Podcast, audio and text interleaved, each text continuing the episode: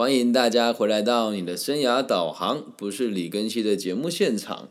那我们今天要制作的是比较特别的一个专题哦，是有一个学生，不止一个，最近有很多学生问我，老师，我有性成瘾，这样很丢脸吗？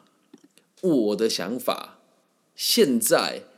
你会自述自己有性成瘾的同学或者是朋友，很有可能你的状况不是真的性成瘾，好吗？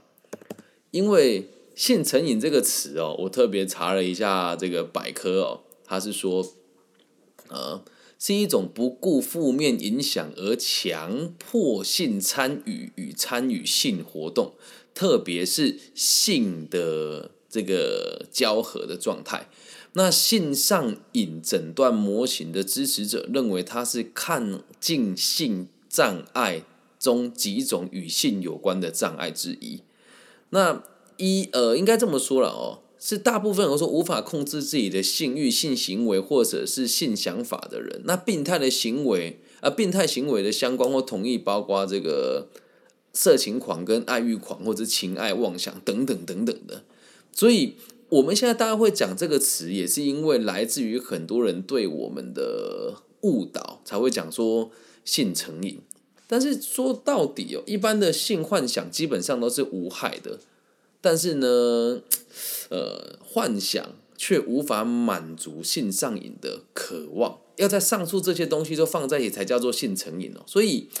我我们必须得讲，你你到什么程度我不知道，因为每个问我的人的状况跟状态也都不尽相同，所以我想让大家知道一件事情：一个人对性有需求。或者是对其他人有比较过分的欲望，这都很正常。那当你呃会问出这个问题，代表你的状况可能比较特殊一点啦。那因为类似的个案其实很多，我先讲几个个案的故事给大家听哦。就是小 A 她是一个呃看起来很温文儒雅的女同学，然后平常的兴趣就是弹弹古筝，但是呢，她就有一天，这是我大学发生的事情，她就跟我讲说。她很希望可以跟各种不同的人发生性的关系。他问我有没有兴趣跟他发生性的关系。然后一开始我觉得那是十几年前的事情了，我觉得诶那没有关系啊，我就跟他发生了亲密关系之后，就发现他竟然会直接跟我讲说：“那反正我也喜欢别人了，那你下个礼拜不要来，下个礼拜我想要找其他人跟我发生关系。”这样有算性成瘾吗？我觉得很难定义哦。然后在第二个小 B，小 B 也比较特别一点。小 B 是呃我的一个以前在大学的一个异性密友，他只要我摸他的背，他就会有很强烈的欲望，而他的欲望呢，就只针对于我。那只要看到我做某一些事情的时候，他就跟我讲说，他非常渴望我跟他亲密。那我们这讲的就是两种，一种是我习惯跟不同人发生关系，一种是我的欲望只对同一个人有持续的需求。那再再讲第三个案例，我现在讲的都是我过去的交友经历，不是讲我现在的学生哦。然后第三个女性就是比较特别，她说她只要坐在椅子上有一点点的摩擦，她就会很容易产生身体的高潮现象。然后呢？他说，甚至是有时候夸张一点，椅垫都还会湿掉。我说，那你不要让自己被刺激就好了。他说，我很难不被刺激。再来第二点，我也很喜欢这种感觉。哦，第三个个案很特别哦，他的性的瘾跟他的欲望是可以自己透过一些小动作在无时不刻完成，然后他很享受这一切。啊，这是我看过几个经典案例了。第一个是，我做一下记录，因为原本我的手稿没有写这么多。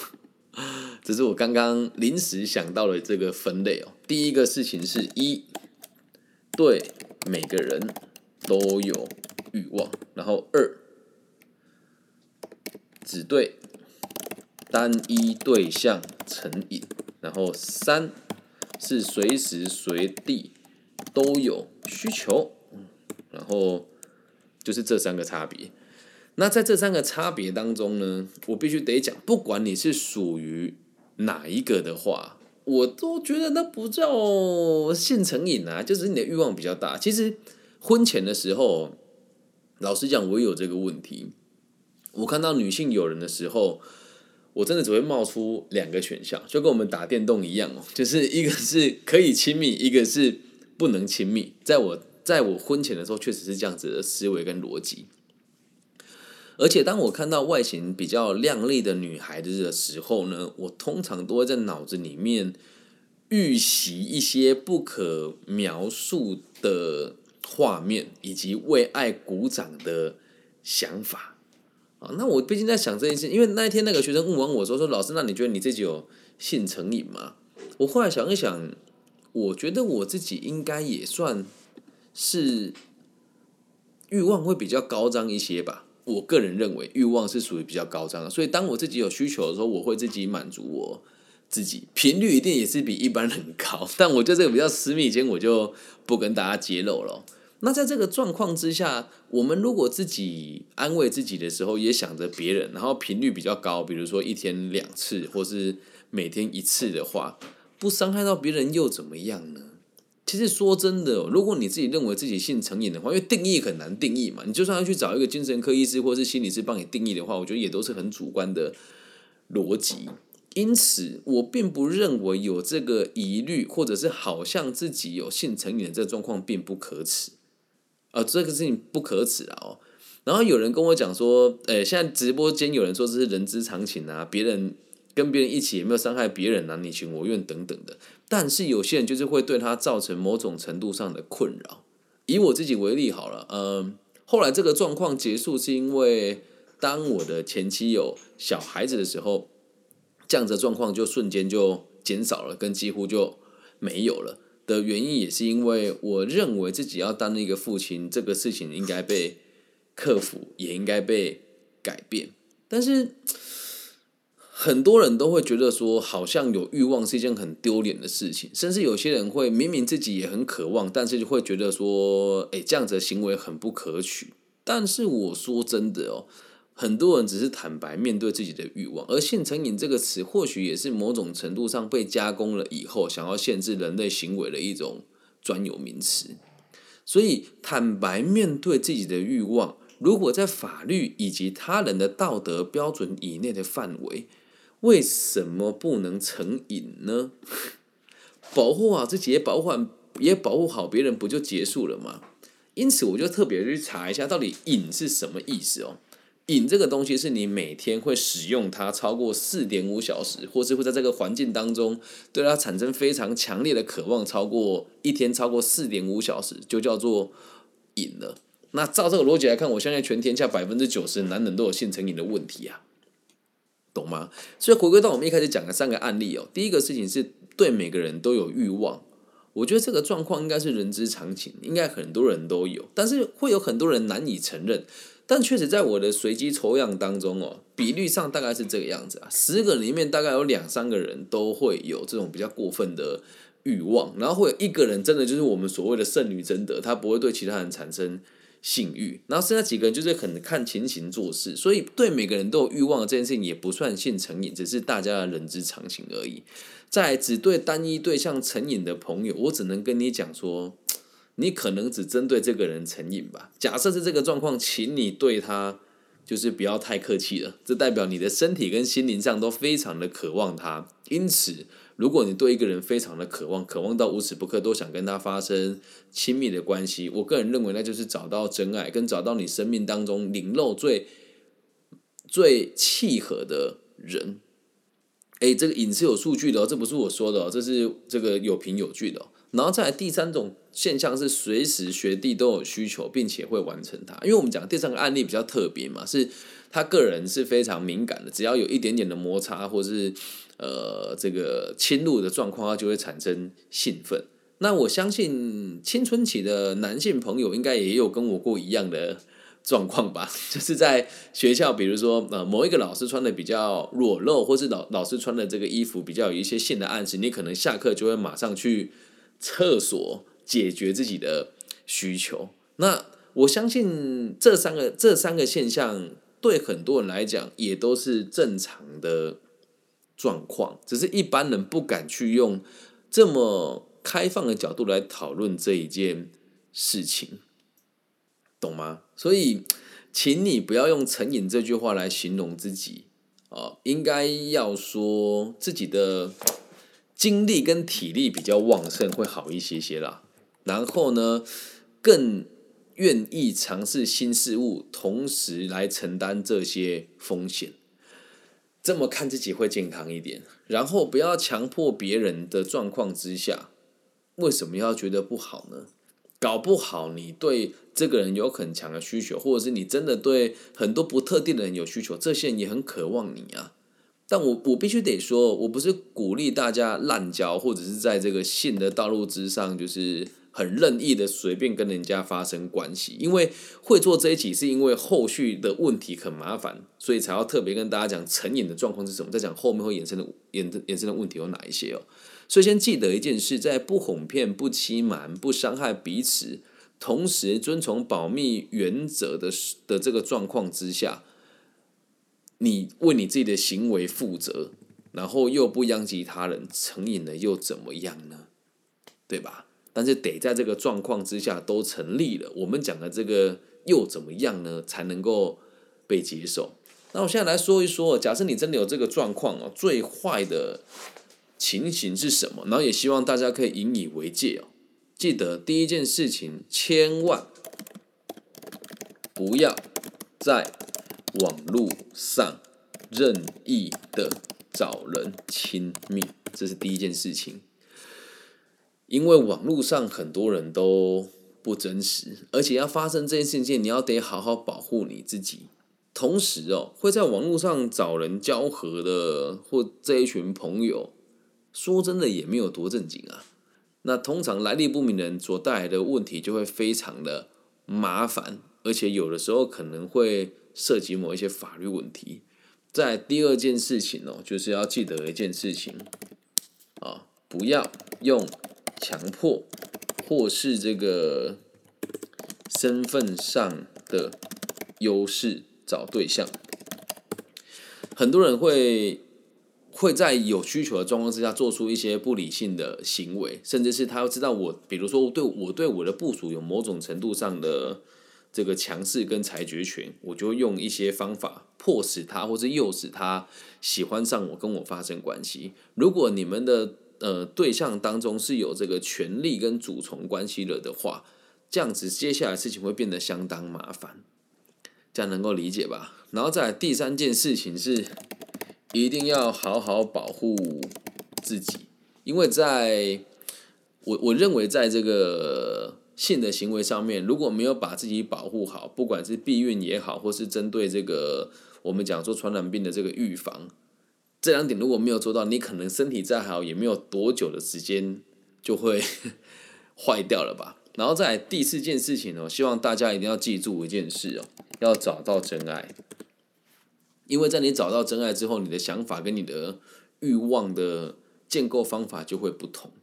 一定会有人说：“老师，我已经有婚约了，然后我也结婚了，可是我对别人还是有欲望，那该怎么办呢？”我必须得说，假设你有婚约的状况之下，一定也要在保全家庭的前提之下，你私底下要做什么事情，我觉得我也很难去限制彼此。毕竟在真实的世界当中。